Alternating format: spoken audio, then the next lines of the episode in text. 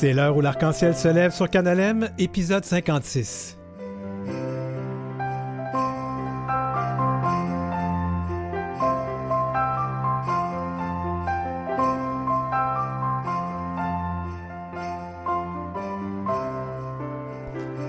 Alors, une émission toute spéciale en cette journée de Noël, une discussion sur la signification de Noël pour les personnes de la diversité sexuelle et de genre. On va parler de la grande solitude qui les accable trop souvent. Et puis en deuxième partie, une belle surprise, deux contes de Noël queer qu'on va vous raconter. Parce qu'on n'est jamais seul avec l'heure où l'arc-en-ciel se lève.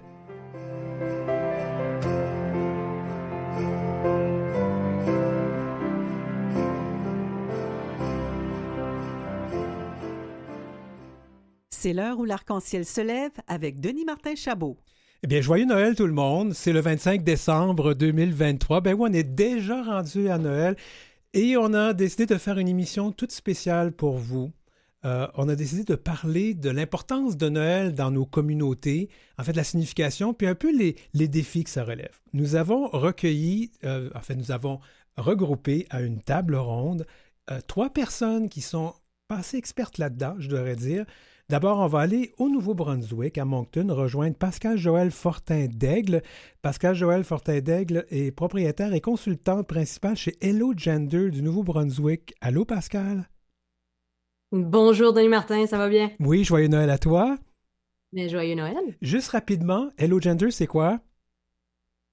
Hello Gender, dans le fond, ça vient d'un besoin d'avoir des ressources, principalement en français, pour les personnes de la diversité de genre. Donc, vraiment pour les accompagner dans la transition, appuyer les parents, les organismes, les écoles dans tout ce qui a trait à, à la diversité de genre pour mieux comprendre les personnes trans dans leurs entourages. D'accord. On va traverser l'Atlantique maintenant. Jean-Michel Dunant, il est fondateur de Bethany, fraternité de prière œcuménique au service des personnes transgenres et homosexuelles de Montpellier en France. Bonjour. Joyeux Noël à vous, Jean-Michel, ou à toi.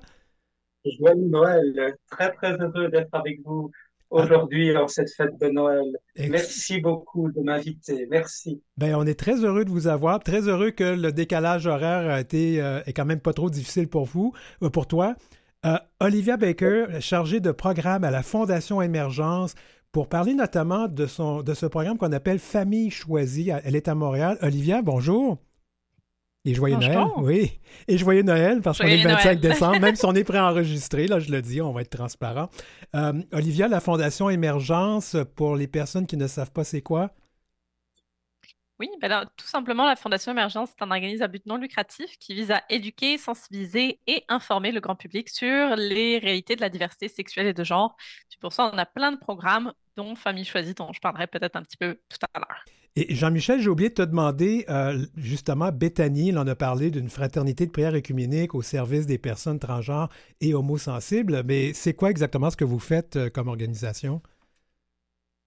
La communion béthanie, c'est effectivement une communion œcuménique qui rassemble à, la fois des chrétiens euh, euh protestants, catholiques, d'autres églises, et qui propose euh, deux retraites spirituelles dans l'année, une en hiver, une en été, et puis une troisième plus spécifique pour les personnes transgenres. C'est un espace où on essaye de cultiver l'intériorité, la fraternité. Nous ne sommes pas une communauté de vie, mais nous sommes une communion qui est reliée, on dit chez nous une communion d'alliance, mm nous sommes en alliance les uns avec les autres, et euh, euh, on essaye de, de, tout au long de l'année de cultiver ce lien qui est activé, réactivé par, par nos retraites spirituelles. Et puis nous avons l'immense chance, l'immense bonheur d'être en lien avec beaucoup de, de personnes, de communautés, de, de familles. Voilà, la communion Béthanie, c'est euh, j'aime bien prendre cette image, cette métaphore d'une petite source très discrète, très, très modeste, mais qui, qui irrigue, je crois, le cœur de beaucoup. En tout cas, je m'en réjouis beaucoup. Là, on vient au début de l'avant, donc il y a quelques semaines, même si nous sommes effectivement, pour être transparents, préenregistrés, et nous avons vécu une très belle euh, retraite d'avant, justement, où, rien n'est extraordinaire, mais finalement, euh, l'ordinaire de ces temps de prière, d'intériorité, de silence, euh, nous nourrit et puis nous, nous invite à, à repartir ensuite, chacune et chacun, là où nous vivons. Voilà, c'est ça un peu la communion béthanie. Mais je, trouve, ça important parce que pour plusieurs personnes, on dit que la religion, la croyance, ça ne va pas de pair avec qui nous sommes et vous nous montrez chez Béthanie tout à fait le contraire. Mais on pourra en, discuter.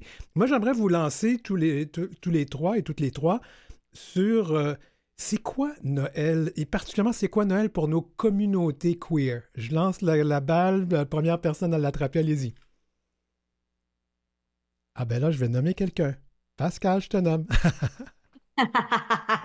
oui, Noël, on, c'est, euh, c'est, les fêtes, c'est le rassemblement, c'est de pouvoir être avec des gens qu'on aime, euh, des gens qui nous nourrissent, qui nous ressourcent. Euh, on est en mesure de prendre une pause, de, de pouvoir faire un peu d'introspection aussi, de voir comment l'année s'est passée. Personnellement, je suis une personne chanceuse parce que ma famille m'accepte pour qui je suis. Donc, pour moi, ça, Noël a toujours été synonyme de grand rassemblement. Est-ce qu'on peut, euh, est-ce qu'on pourrait peut-être, pour les gens qui ne le savent pas, est-ce que ça te le tente de nous dire comment toi tu t'identifies, Pascal Joël? Ben oui, ben oui, absolument. Euh, donc, je suis une euh, personne non binaire de genre fluide, transmasculine. Donc, ce qui veut dire que mon apparence, je préfère être un peu plus vers la masculinité, mais je bouge dans mon genre. Il y a des, c'est, c'est une question d'esprit, une question d'âme, d'aura pour moi toute la question de genre. Et, euh, pour, les gens qui sont un peu plus âgés, donc tes parents, c'est toujours un petit peu plus, pas parce qu'ils sont pas fins et sont pas gentils, mais c'est quand même culturellement, c'est plus difficile des fois de comprendre. Mais toi, tu as réussi à te faire comprendre.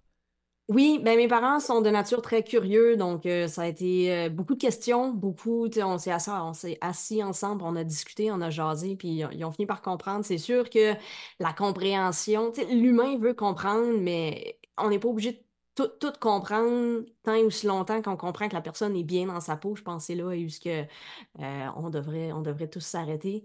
Puis euh, mais c'est ça, je, je suis bien consciente que c'est pas la même chose pour tout le monde. Euh, puis c'est pour ça qu'on a des programmes justement comme Famille choisie de la Fondation Émergence. Parce qu'il faut se rappeler, Noël, oui, c'est les liens de sang, mais une famille, c'est pas juste des liens de sang. C'est une famille choisie, c'est si tu as des gens autour de toi qui te supportent, qui t'aiment, puis qu'ils uplift, c'est ce qui est le plus important. Puis à Noël, on a l'occasion justement de euh, se ressourcer auprès de ces personnes-là. Ben, je pense qu'Olivia, tu veux rebondir là-dessus? Oui, ben, très, très d'accord avec ce qui a été dit déjà. Mais euh, je dirais, pour moi, Noël, c'est un moment pour, euh, oui, se ressourcer. Puis je pense passer des moments de qualité avec soi-même et avec les êtres qu'on aime. Puis je pense que c'est important aussi parce que, tu sais, des, fois, on part un petit peu à l'année, on va dire, le temps de travail, tout ça, c'est toujours un petit peu à la course. Puis j'ai l'impression que Noël, c'est un peu le, les vacances d'hiver, en tout cas, c'est un petit peu l'occasion parfois de ralentir. généralement, ben, justement, on parlait du fait qu'il y a eu pas mal de neige, fait que des fois, on est un petit peu poigné de toute façon à rester à la maison, à se reposer, à lire, à regarder la télé, puis à passer des moments de qualité aussi avec nos proches. Puis moi, quand je dis nos proches, c'est famille biologique ou pas, partenaires, animaux de compagnie, les personnes à qui on tient dans notre vie, puis c'est juste ça. Et aussi l'aspect introspection, parce qu'on s'en va vers une nouvelle année, fait que je pense que de faire un petit peu la réflexion sur comment ça a été cette année, puis à prendre des engagements envers soi-même et les autres sur la personne qu'on veut être l'année d'après. Jean-Michel, je te lance maintenant à ton tour. Moi, Noël, j'ai depuis plusieurs années euh, euh, des émotions très partagées parce que je partage ma vie avec euh, Daniel. Je suis moi-même une personne homosensible depuis maintenant plus de 30 ans. Donc, nous sommes en couple depuis 30 ans et nous ne sommes ni du côté de, de la famille de Daniel, ni du côté de ma famille véritablement accueillis. Donc, Noël, ça ravive cette blessure de, de l'exclusion, de la non-compréhension, de, de ce que nous sommes et de ce que nous vivons ensemble. Et ça ravive aussi toute une part chez moi euh, de, solitude, de, de, je dirais, le mot est fort, mais de, de mépris euh, de ce que je vis, de ce que nous vivons dans notre amour. Donc il y a toute cette part-là qui est, qui est difficile, qui est, qui est même violente.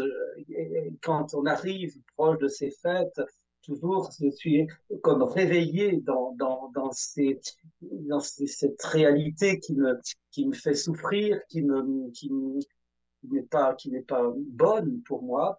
Et puis, dans un même temps, donc c'est très partagé, j'aime beaucoup aussi, comme, comme chrétien, cette, cette période de, d'intériorité, comme je le disais tout à l'heure à propos de nos retraites en Colombie-Britannique. C'est un moment de, silence, de, de, plonger dans, dans ce qui est le cœur de, ma démarche de foi, à savoir que à un moment de l'histoire, euh, le Dieu en qui je crois, alors il faut bien employer des mots, alors comme on dit en France, je, balbutie un peu comme un enfant, mais euh, tout ça, ce ne sont des mots, mais enfin, euh, ces mots-là disent quand même quelque chose. Le Dieu en qui je crois, à qui je donne ma confiance, à un moment donné de l'histoire, a pris visage et vulnérabilité humaine. Mm-hmm. Et c'est devenu un, tout petit bébé vulnérable, fragile.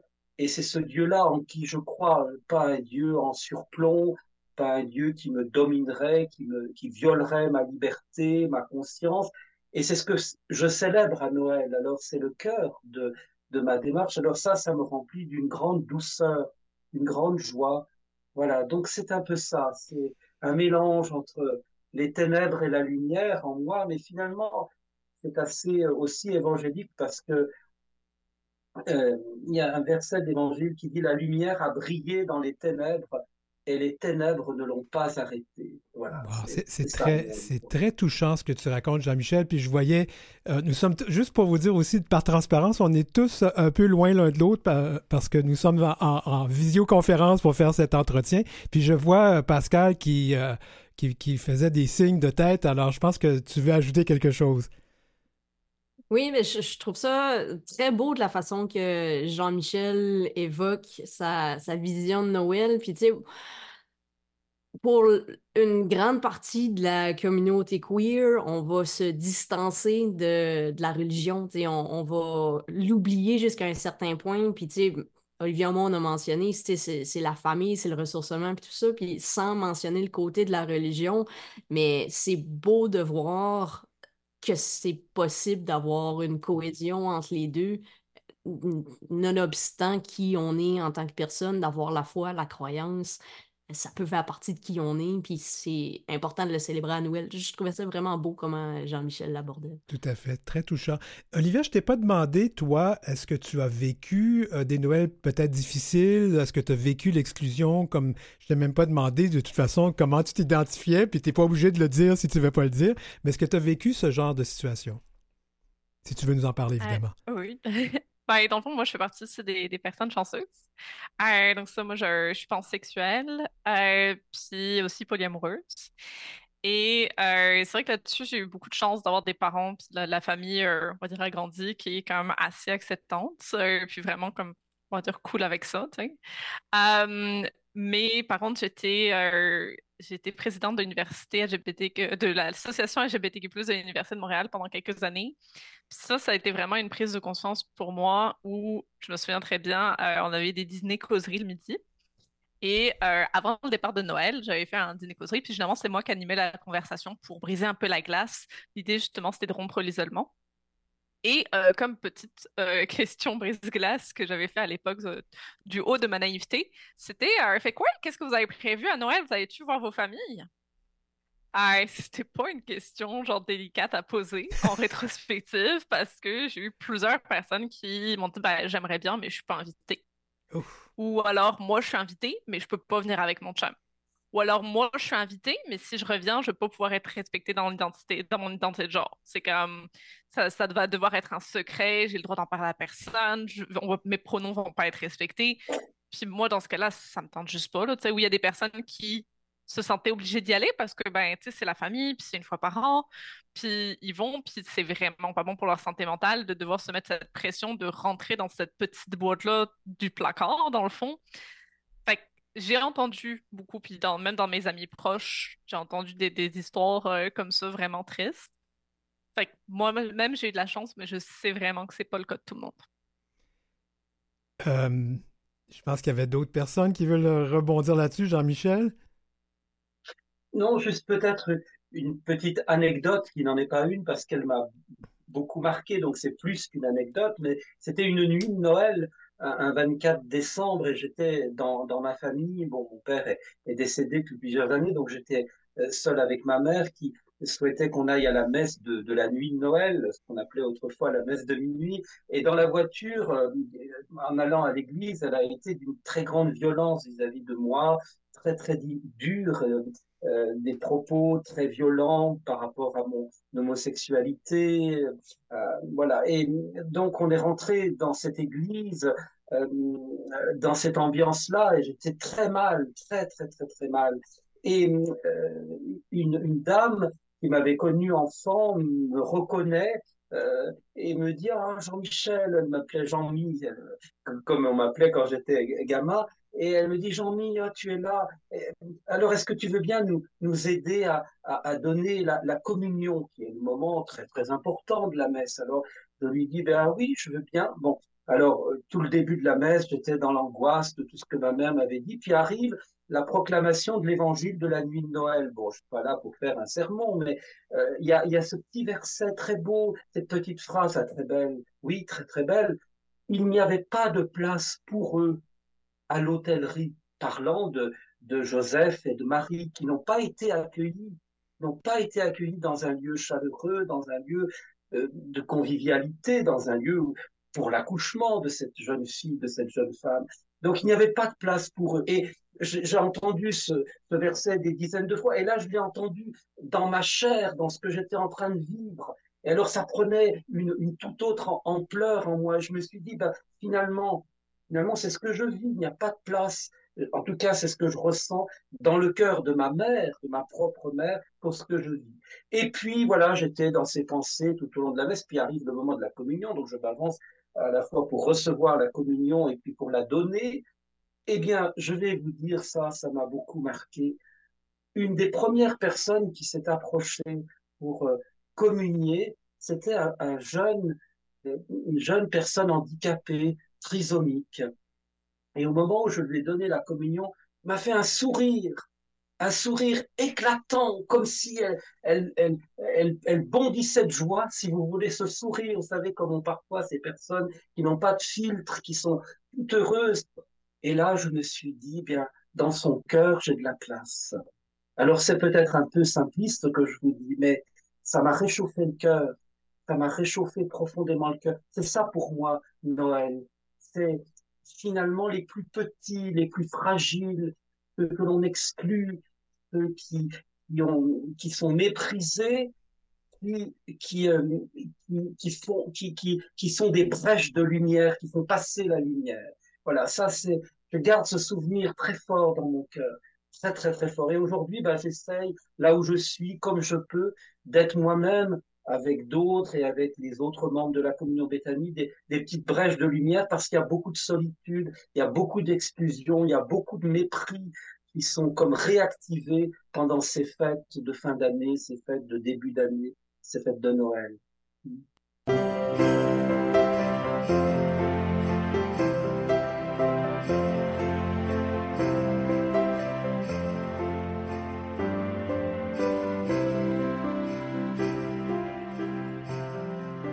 Eh bien, je pense que je vais vous proposer maintenant de voir qu'est-ce qu'on peut faire pour ces membres de nos communautés, qu'est-ce qu'on peut proposer pour ces membres de nos communautés qui n'ont pas la chance d'avoir des amis ou des familles d'abord, des familles de sang qui les acceptent, et parfois même, même pas de familles choisies sont dans la solitude. Qu'est-ce qu'on propose? Puis je pense que je vais lancer la question à Olivia parce que ce programme Famille choisie est vraiment important et je pense que ça prend toute son ampleur à ce niveau aussi.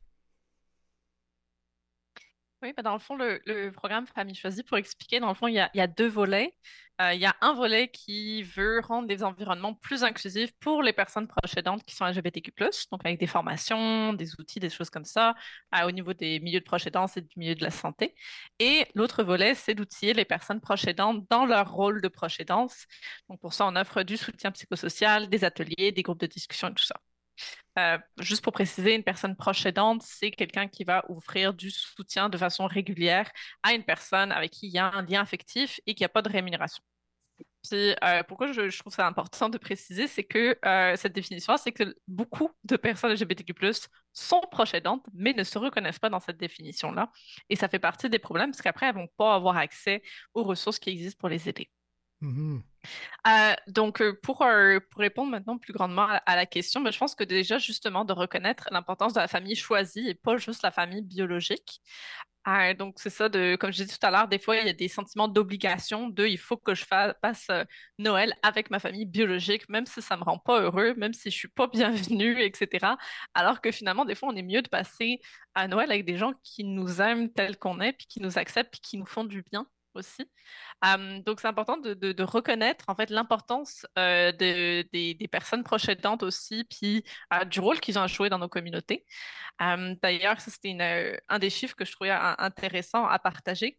C'était que selon une étude qu'on a fait récemment, 40% de la population, 39% de la population générale croit qu'une personne proche aidante ne, une personne qui aide un ou une amie peut pas être reconnue comme personne proche aidante. Ce n'est pas un vrai proche aidant, proche aidante, c'est avec un ami. Alors que justement, chez les personnes LGBTQ+, c'est beaucoup plus euh, des amis qu'on va aider plutôt que des membres de notre famille biologique. Euh, donc, je pense que c'est ça, de, reconnaître l'importance que ça peut avoir, justement, même s'il n'y a pas de lien de sang. Euh, puis sinon, ben, justement, quand on est d'aller chercher le soutien de nos communautés, aussi.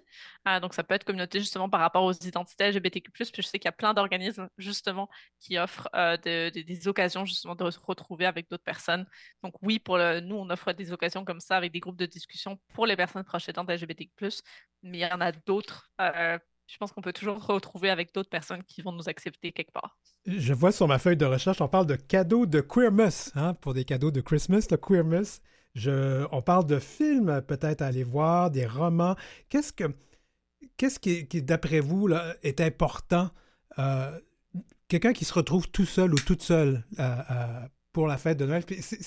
C'est grave parce que les gens vivent cette grande solitude-là. Pascal, tu as allumé ton micro, je te laisse aller.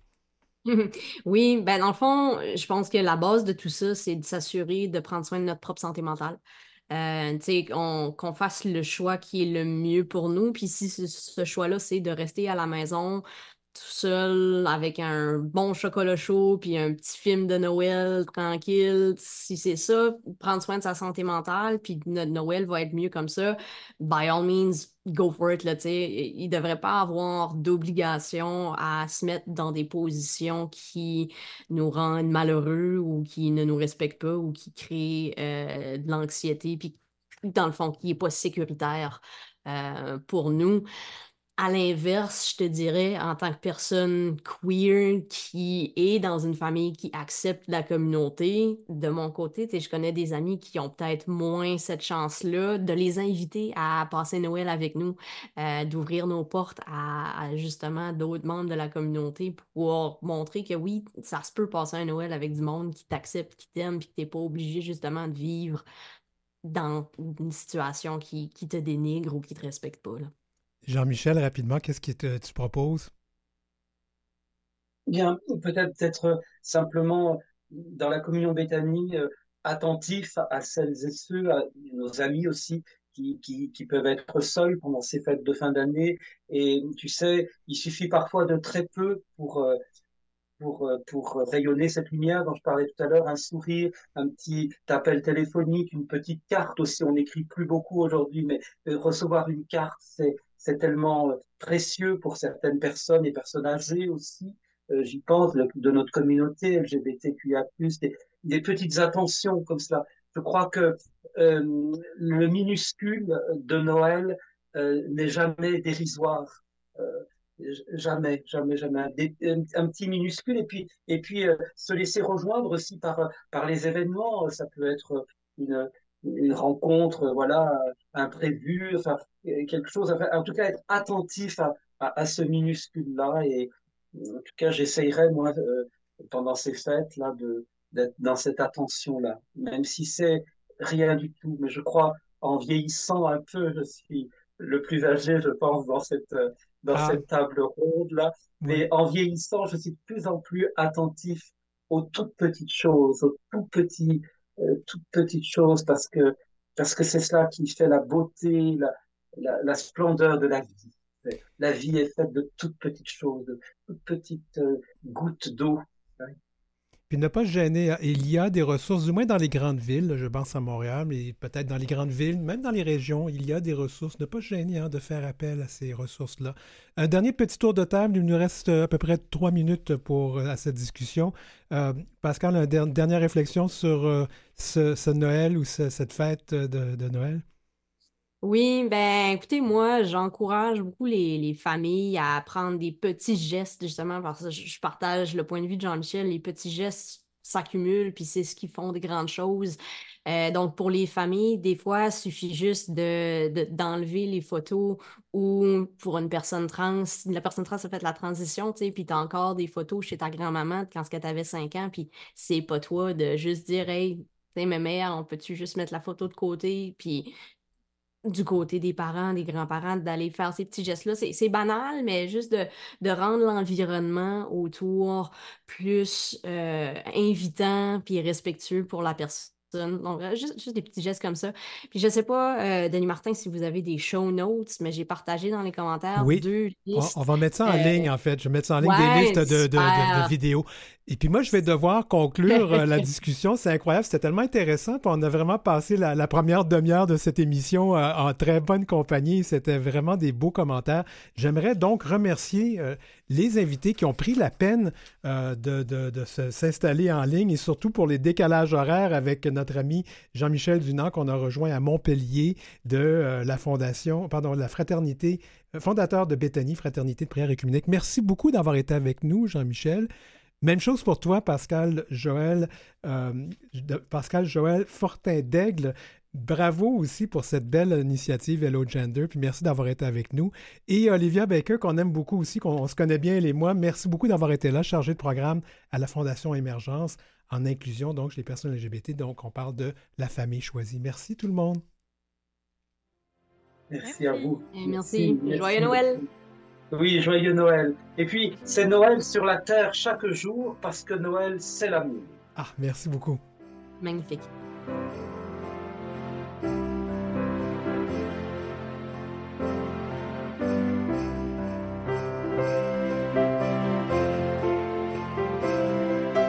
Joindre l'équipe, écrivez-nous à heurciel.gmail.com.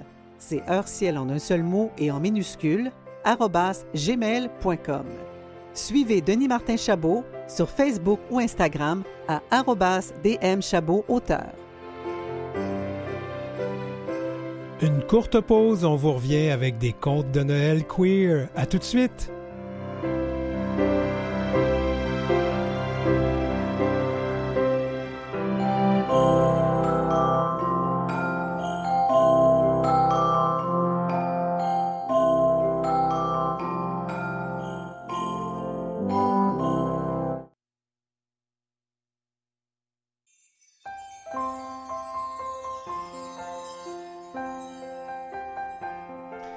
C'est notre deuxième partie de l'heure où l'arc-en-ciel se lève, notre épisode spécial 56 pour Noël. Et je reçois Pascal Cormier, ma belle amie, ma tendre amie. Comment vas-tu, Pascal? Très bien, merci. Et toi? Joyeux Noël. Joyeux Noël à toi aussi. Alors, Pascal Cormier, c'est une poétesse, c'est une autrice, une personne que j'adore. Et je lui ai demandé de venir faire cette deuxième demi-heure avec moi. On va vous lire des contes de Noël. Ah, c'est le fun, ça, ça va faire du bien. Oui, c'est vraiment un bel exercice. Je, me suis mis à écrire des contes depuis quelques années. Euh, j'ai vraiment beaucoup de plaisir à le faire. Et je m'inspire un peu des contes traditionnels, euh, des contes de fées. On fait tous ça. Alors, Pascal, on t'écoute. Et approche-toi du micro. C'est un conte sur la nativité qui s'intitule Peau d'homme. Le colibri battait des ailes de toutes ses forces dans un bourdonnement de grosses mouches multicolores. Il était investi d'une mission sacrée. Il transportait une âme exceptionnelle, celle d'une prophétesse appelée à donner naissance à une grande nation. Elle allait restaurer le culte de la déesse primordiale et changer le cours de l'histoire. Mais pour que cet être mythique s'incarne et accomplisse sa destinée, l'oiseau devait d'abord se rendre à bon port et jouer pleinement son rôle de passeur d'âme. Il se hâtait dans la chaleur accablante de ce début d'été attentif seulement à maintenir une respiration régulière. Heureusement, Les femmes étaient dehors à cette heure de la journée, pilant le mil pour le repas du soir. La tâche du volatile allait en être facilitée. Il aperçut au loin la jeune femme qui était enceinte de la future matriarche, et tout joyeux, redoubla d'ardeur pour la rejoindre au plus tôt. Cependant, le diable veillait, sous les traits d'un garnement qui eut l'idée d'exercer son adresse au lance-pierre sur le minuscule oiseau. Le colibri éprouva un choc terrible à la tête, et sa vue se brouilla. Il n'eut que le temps de repérer une autre femme enceinte, juste sous lui, et se laissa tomber sur son crâne pour que l'âme infiniment précieuse qu'il transportait ne soit pas perdue.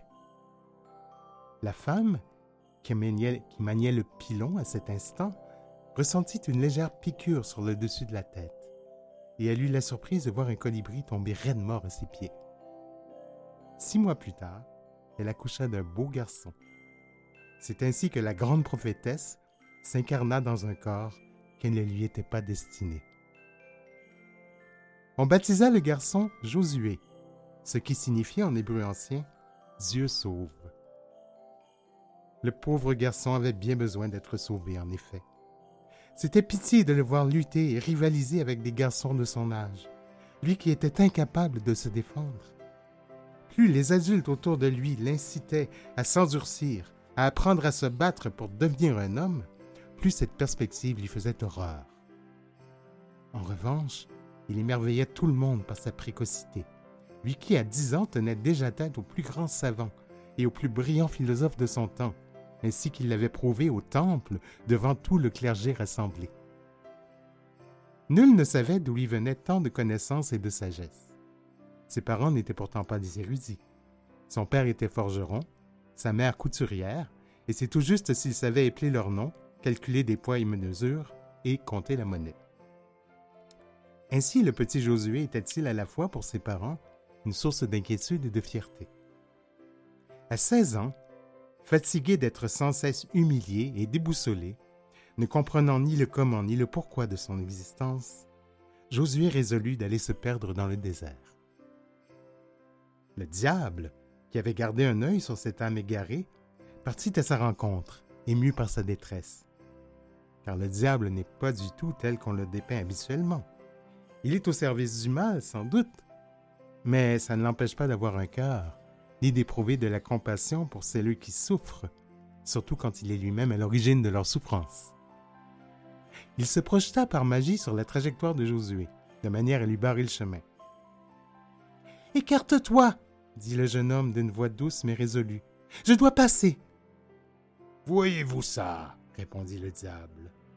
Et où vas-tu de ce pas si pressé Je vais me perdre dans le désert, dit Josué, pour y mourir de soif. J'espère qu'il me cuira avant que je ne suffoque. Quoi? Si jeune? s'étonna le diable. Mais tu n'as rien vécu encore, comment peux-tu vouloir mourir?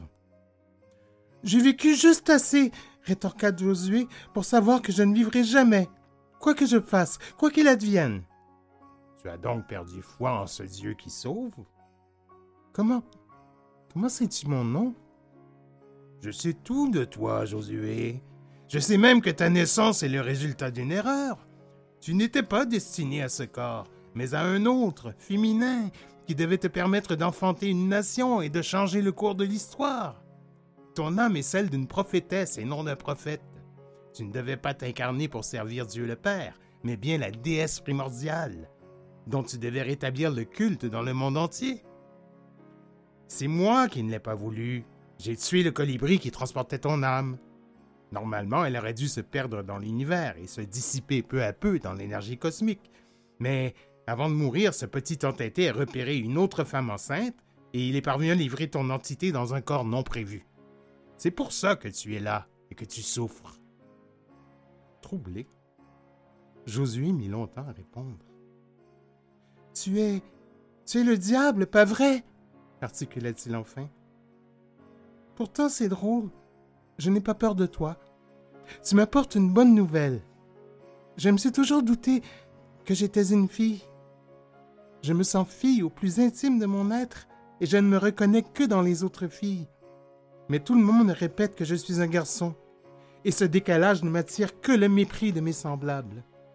Je préfère en finir tout de suite, pour me réincarner dans de meilleures conditions.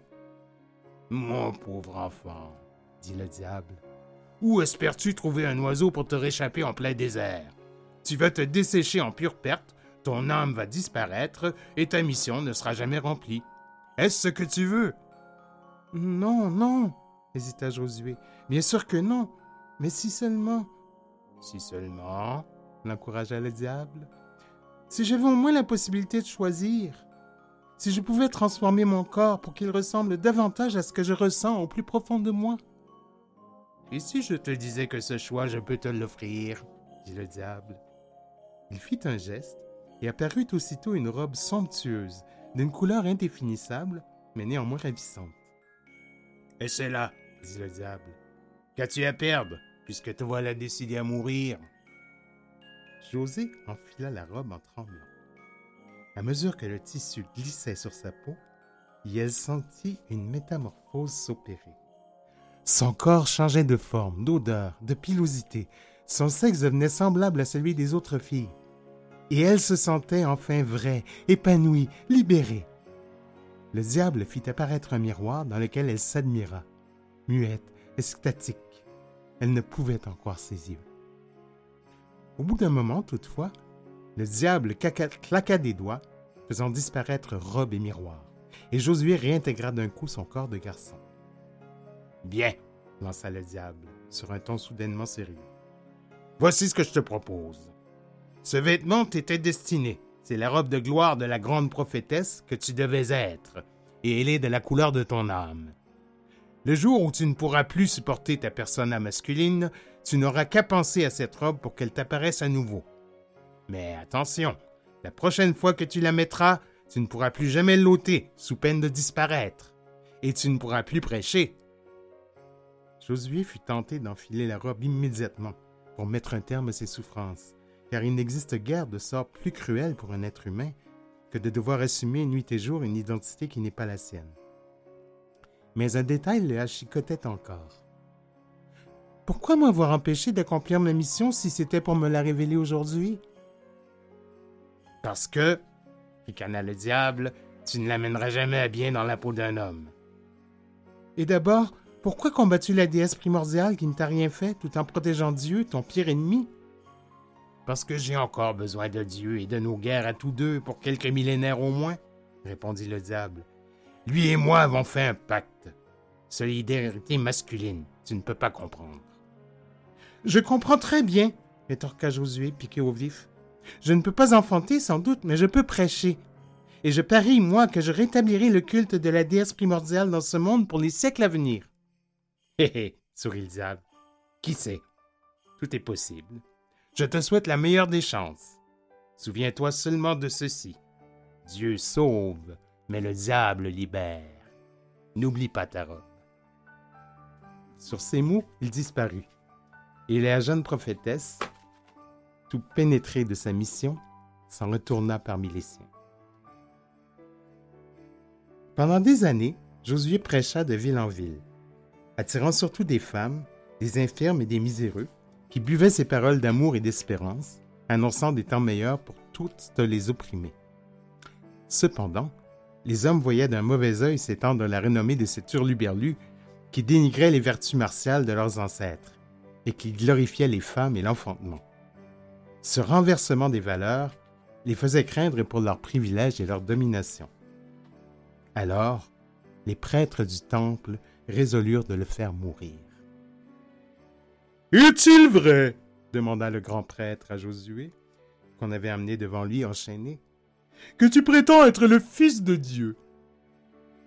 Nous sommes tous les enfants de la divinité, répondit-il d'une voix ferme sans relever la tête, mais en braquant son regard droit dans les yeux de son interlocuteur.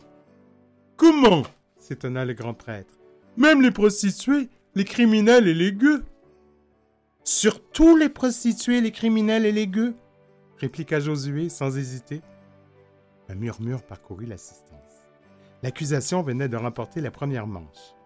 L'accusé avait blasphémé devant ses juges. Bien, reprit le grand prêtre. On t'a vu à plusieurs reprises vêtu comme une femme, avec le visage et les ongles peints comme ceux des femmes. Certains disent que tu es une femme travestie en homme. Et vous? l'interrompit sèchement Josué. Qui dites-vous que je suis? Un brouhaha s'éleva cette fois dans la salle d'audience. Les juges étaient estomaqués. Que d'insolence de la part d'un jeune homme qui jouait sa vie. Emmenez-le! s'écria le grand prêtre.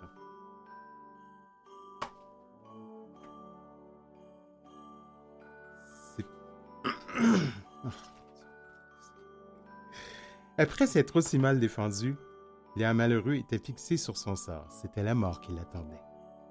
Comment échapper à son destin à présent? Incapable de dormir, il ressassait de sombres pensées, allongé sur sa couche, en égrénant les heures de la nuit. C'est formidable! s'exclama le diable qui venait d'apparaître brusquement. Tu es la veille de triompher. Demain tu vas être pendu et ce sera le début de ton culte. On va t'adorer comme un dieu. On va bâtir des empires à ta gloire. On va faire la guerre, tuer, piller, conquérir en ton nom. Vraiment, je te lève mon chapeau. Je ne m'attendais pas à ce que tu réussisses aussi bien. Mais c'est monstrueux, s'exclama Josué, horrifié. C'est tout le contraire de ce que je leur ai enseigné. Mais ce n'est pas ton enseignement le problème, rétorqua le diable sur un ton paternaliste. C'est que tu as cru les hommes meilleurs qu'ils ne le sont. Ils ne songent qu'à conquérir et à dominer, et cet état de choses n'est pas appelé à changer avant de nombreuses générations. Parce que Dieu et moi-même le voulons ainsi. Nous ne sommes pas rassasiés de chaos, de violence et de destruction, pas plus que les hommes ne le sont du sang, des hommes. D'un geste, il fit apparaître la robe de gloire. Décide-toi vite, lui lança-t-il avant de disparaître. Tu as jusqu'à l'aube pour faire un choix. Je te souhaite de faire le bon. Josué n'avait pas voulu fonder une religion, et voulait encore moins qu'on commette autant d'atrocités en son nom. Si c'était tout ce qu'on avait retenu de sa parole, ce n'était pas la peine de l'avoir prononcée, encore moins d'avoir souffert pendant tout ce temps dans la peau d'un autre. Et elle savait que le diable ne lui avait pas menti. Il ne ment jamais. C'est bien pourquoi il est le diable. Au matin, quand on va chercher le prisonnier dans sa cellule pour le conduire à l'échafaud, on n'en trouva nulle trace. Mais on eut la surprise d'y découvrir une belle grande dame, vêtue d'une robe somptueuse, une vraie robe de princesse, qui brillait de mille feux dans la pénombre. Impressionnés par le mystère, les geôliers s'écartèrent pour la laisser passer. Elle s'enfuit d'un pas léger, sautillant et dansant, en fredonnant un air guilleret, et disparut bientôt dans les dédales des ruelles de la ville, on n'entendit plus jamais parler de cette femme étrange, et nul ne sut jamais son nom. Sois heureuse, petite, murmura le diable en lui envoyant un baiser de loin du bout des doigts. Tu as fait le bon choix. Puis il se mit en route vers la lointaine Palestine où il savait qu'une femme allait bientôt accoucher d'un garçon des plus prometteurs, appelé à naître sous une bonne étoile, avec un profil semblable à celui de l'âme qui avait habité Josué, mais un pouvoir de persuasion encore plus grand. Il va falloir que je m'en occupe, murmura-t-il. Merci, Pascal.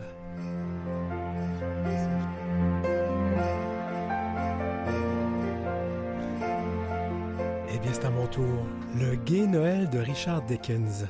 Il était une fois, cher petit libertin, en plein cœur du village gay de Montréal, un pauvre type. Pas financièrement, Richard Dickens, tel était son nom, avait profité de chaque crise économique pour acheter au rabais des entreprises au bord de la faillite et les revendre à fort prix.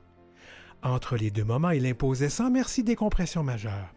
Ce sont les lois du marché. Je n'y peux rien, expliquait-il, sans remords à une mère monoparentale de trois enfants qu'il licenciait. Ce grand méchant n'avait pas plus d'égard pour les enjeux environnementaux. Lorsqu'il reprit un garage six ans plus tôt, il fit jeter impunément des huiles usées dans les égouts municipaux. Il demandait à ses employés de faire cela le soir et ainsi ne pas être surpris en flagrant délit. Disposer écologiquement de ces produits hautement toxiques coûtait trop cher.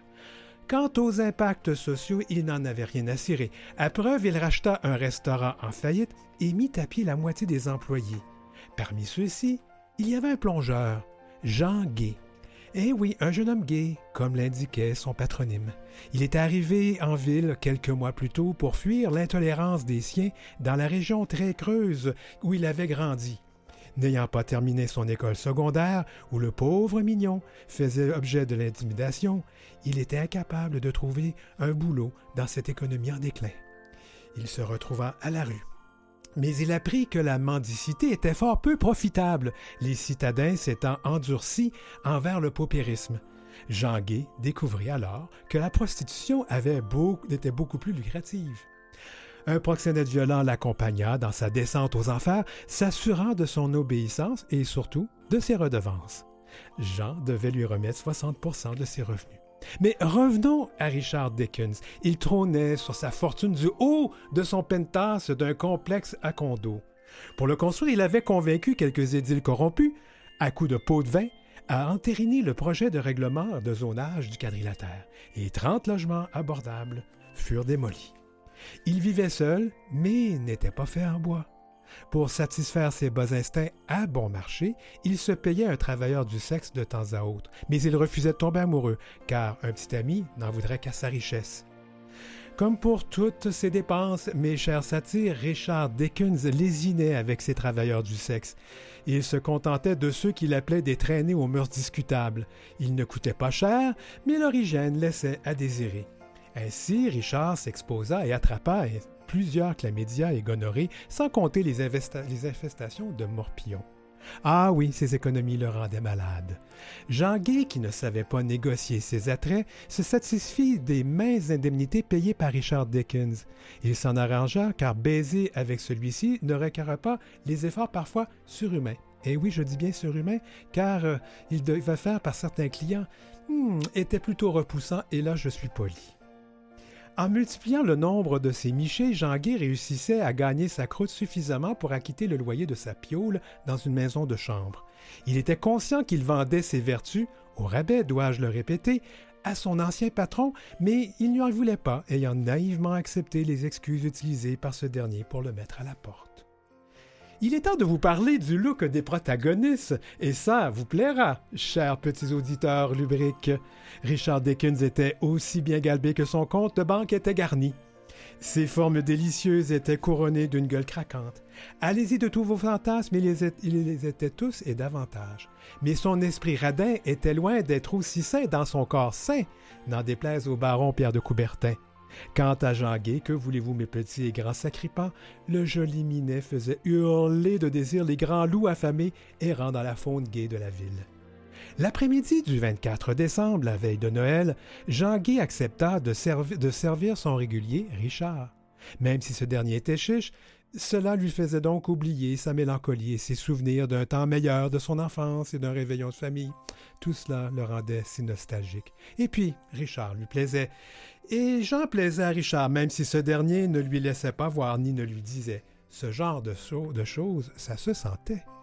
Fatigué par la copulation éreintante mais satisfaisante, Richard se dirigea vers son condominium. Il aurait bien voulu y ramener Jean pour y passer la nuit. Ben non! Que ce dit là? A-t-il oublié que cela pourrait lui coûter beaucoup d'argent? Sur le chemin du retour, donc, il dut composer avec le trafic des consommateurs de dernière minute. Cela ne lui plut guère. Lui qui détestait les fêtes de fin d'année, une autre occasion de gaspiller son argent au lieu de le faire fructifier dans de bons placements. Un colis l'attendait à la porte. Il n'avait pourtant rien commandé. Il y avait une, adresse, pas d'adresse de retour sur la boîte, ni même de timbre.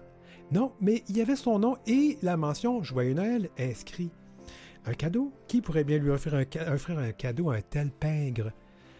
Je me pose la question, moi aussi. Il déballa donc son paquet qui ne contenait qu'un petit flasque de liquide tricolore, rouge, blanc et vert, c'est les couleurs de Noël. Il la secoua et les trois têtes ne se mélangèrent pas. Les mots élixir du bonheur étaient inscrits à la main avec des instructions profiter de l'esprit de Noël, à boire en trois gorgées avant de se coucher. Un élixir de bonheur, quelle idée! La petite bouteille contenait juste assez de produit pour l'avaler en trois gorgées, ce qu'il fit. Il prouva soudainement un coup de barre. Ah, la séance avec Jean-Guy l'avait probablement vidé de ses énergies. S'allongea sur le sofa, histoire de fermer l'œil pendant quelques moments, qui lui semblèrent plutôt quelques heures ou une nuit complète. Et des bruits provenant de la cuisine le réveillèrent en sursaut. Un voleur? Comment se serait-il introduit, lui qui verrouillait les portes à double tour et sans oublier que l'édifice était sécurisé? Encore un peu groggy, il se leva et se rendit de peine et de misère vers la pièce. Un homme vêtu de rouge s'affairait dans ses pots et ses ustensiles. Il ressemblait au Père Noël. Richard n'en croyait pas ses yeux. Ho, ho, ho! Je trouve rien ici, répliqua l'intrus qui cherchait une cuillère. Mais que faites-vous là? Ho, ho, ho! Je prépare des biscuits parce que tu n'en as pas, le sais. Or, le Père Noël n'était pas du tout comme ceux des centres commerciaux. Ben là, c'est moi qui ai écrit le conte, donc je vais le décrire à mon goût. Celui-ci était sexy, musclé, dans un costume ajusté, en fait beau comme un cœur, avec ses tifs grisonnants et sa barbe aussi. C'est impossible, dites-vous? Ben, comme j'ai dit, c'est moi qui ai écrit le texte, alors c'est ça qui va se passer. Alors, ben, qui, êtes-vous? demanda Richard. Ben, tu le sais bien, voyons. Allez, aide-moi à cuisiner des biscuits. Puis, euh, t'as pas, pas autre chose que du lait homo? Ben, c'est pas bon pour moi, je suis vegan. Alors l'hôte demeura bouche bée. Ben, ne reste pas là, comme ça, continua le gaillard. Habille-toi, nous irons en chercher. Le Père Noël, appelons-le comme ça, saisit les clés de, son manteau. Il déverrouilla les portes de son véhicule, une Jeep Sport rouge et électrique. Ben, après tout, on est en 2023, on va quand même pas avoir des traîneaux avec des reines. Au retour, donc, du dépanneur, il s'engagea sur un chemin inconnu le Père Noël immobilisa son véhicule devant une, devant une maison de chambre délabrée. Mais pourquoi arrêtons-nous ici? Je veux que tu vois la misère que tu as causée avec tes reprises de faillite et tes redressements d'entreprise. Ils pénétrèrent dans la bâtisse car les portes n'étaient pas verrouillées ou avaient-ils passé magiquement au travers? Ben là, c'est à vous de décider, c'est un compte après tout, hein? Va! À la première chambre était une pièce minuscule, dans laquelle une mère célibataire et ses trois enfants célébraient le réveillon de Noël autour d'un petit sapin synthétique à lumière intégrée, fruit de la main-d'œuvre enfantine du Bangladesh, pourtant dénoncée par les bien-pensants de ce monde. Et sous le sapin, des babioles importées de Chine contenaient probablement du plomb et autres poisons. Et pour le souper du réveillon, des repas surgelés remplis de sel et de sucre. Cela explique pourquoi, en partie, l'espérance de vie des personnes plus pauvres est plus courte. C'était la serveuse du restaurant que Richard Dickens avait mise à la porte. Son mari s'était tué alors qu'il déversait les restes d'huile dans les égouts municipaux. L'ouvrier avait renversé l'huile, il, il avait glissé, se frappa la tête et en mourut. Richard avait nié toute, responsabilité et on l'avait cru. Peu après, Richard avait licencié la femme quand il avait appris que celle-ci avait besoin de prendre congé le soir parce qu'elle ne pouvait plus se payer une gardienne d'enfant parce que son salaire avait été coupé. Pour la première fois de sa vie, Richard ressentit un peu de peine pour une autre personne que lui-même. Et dans l'appartement suivant, donc, deux dames âgées se berçaient en regardant un spécial de Noël à la télévision. Celles-ci avaient perdu leur caisse de retraite dans une autre transaction financière complétée par Richard Dickens. Ben, les fonds de pension, c'est de la bouillie pour les chats, dit-il. Les gens devraient apprendre à investir leur argent eux-mêmes et le faire fructifier. Je suis quand même pas un service d'aide sociale. Mais là, la vie des deux femmes le désola. Et dans la troisième pièce, un jeune homme des pilules, des bouteilles de pilules, et c'était Jean Guy. Le Père Noël interrogea le, Richard interrogea le Père Noël du regard, et oui, c'était le VIH. Mais tu ne l'as pas attrapé parce qu'il est indétectable, il ne peut rien te transmettre. Et voilà, moi aussi, il faut que je mes feuilles.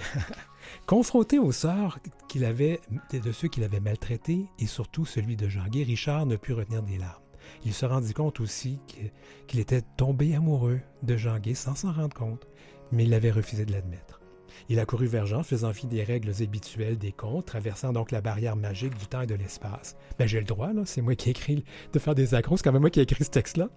Je t'aime, affirma-t-il, en embrassant le pauvre mignon, et pour la première fois de sa vie, il utilisait ces mots Je t'aime.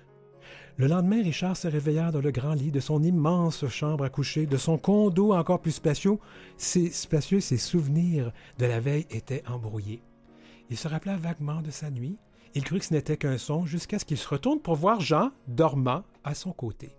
Et dans la cuisine, des miettes de biscuits et un verre de lait sale traînaient sur le comptoir. Et sur la table à café, il aperçut le paquet de la veille déballé et la petite bouteille de liquide à trois couleurs, rouge, blanc et vert, qui n'avait pas été ouverte.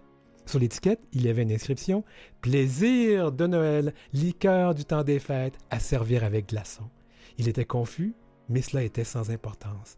Matin de Noël ou pas, il appela son secrétaire et lui ordonna de faire en sorte que les résidents de la maison de chambre aient le plus beau Noël de leur vie et de s'assurer que de leur bien-être pour le restant de leur jour. Et vous vous accorderez une prime de 5000 dollars pour le, dérangement. L'adjoint n'en crut pas ses oreilles. Il rappela son patron pour s'assurer qu'il s'agissait bel et bien de la vérité. Eh oui. Et puis Jean et Richard vécurent heureux longtemps et ils eurent de nombreux enfants. Ben là, ils les adoptèrent, hein, évidemment. Et quant au Père Noël, ben là, croyez ce que vous voulez. Par contre, un des voisins de Richard s'appelait Pierre Noël.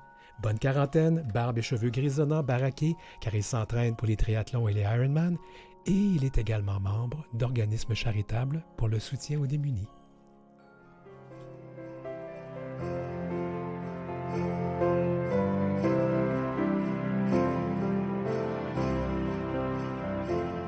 Wow! On s'est compté des contes de Noël, Pascal. C'est incroyable. J'aurais pas cru que je ferais ça un jour. Puis, écoute, c'est vraiment formidable ce que tu as écrit et euh, j'aime l'idée qu'on s'inspire des histoires euh, qu'on. Ben oui, c'est ça. Il y avait comme deux pour ben, la nativité, évidemment. Je pense que Oui. tout le monde l'a reconnu. Et, puis, puis- ben, peau d'âme, parce que c'est un personnage qui se retrouve revêtu d'une peau qui n'est pas la sienne. Et Ben oui. moi, pour moi, le parallèle est évident avec euh, la transidentité.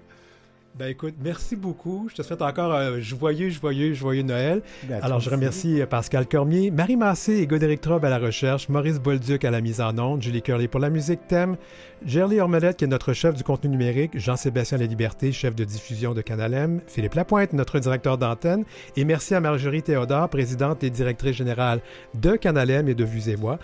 Je m'appelle Denis Martin Chabot, je vous souhaite un joyeux Noël et la semaine prochaine pour le jour de l'an, ben, c'est une discussion sur les actualités de l'année 2023 et les perspectives 2024. Merci tout le monde!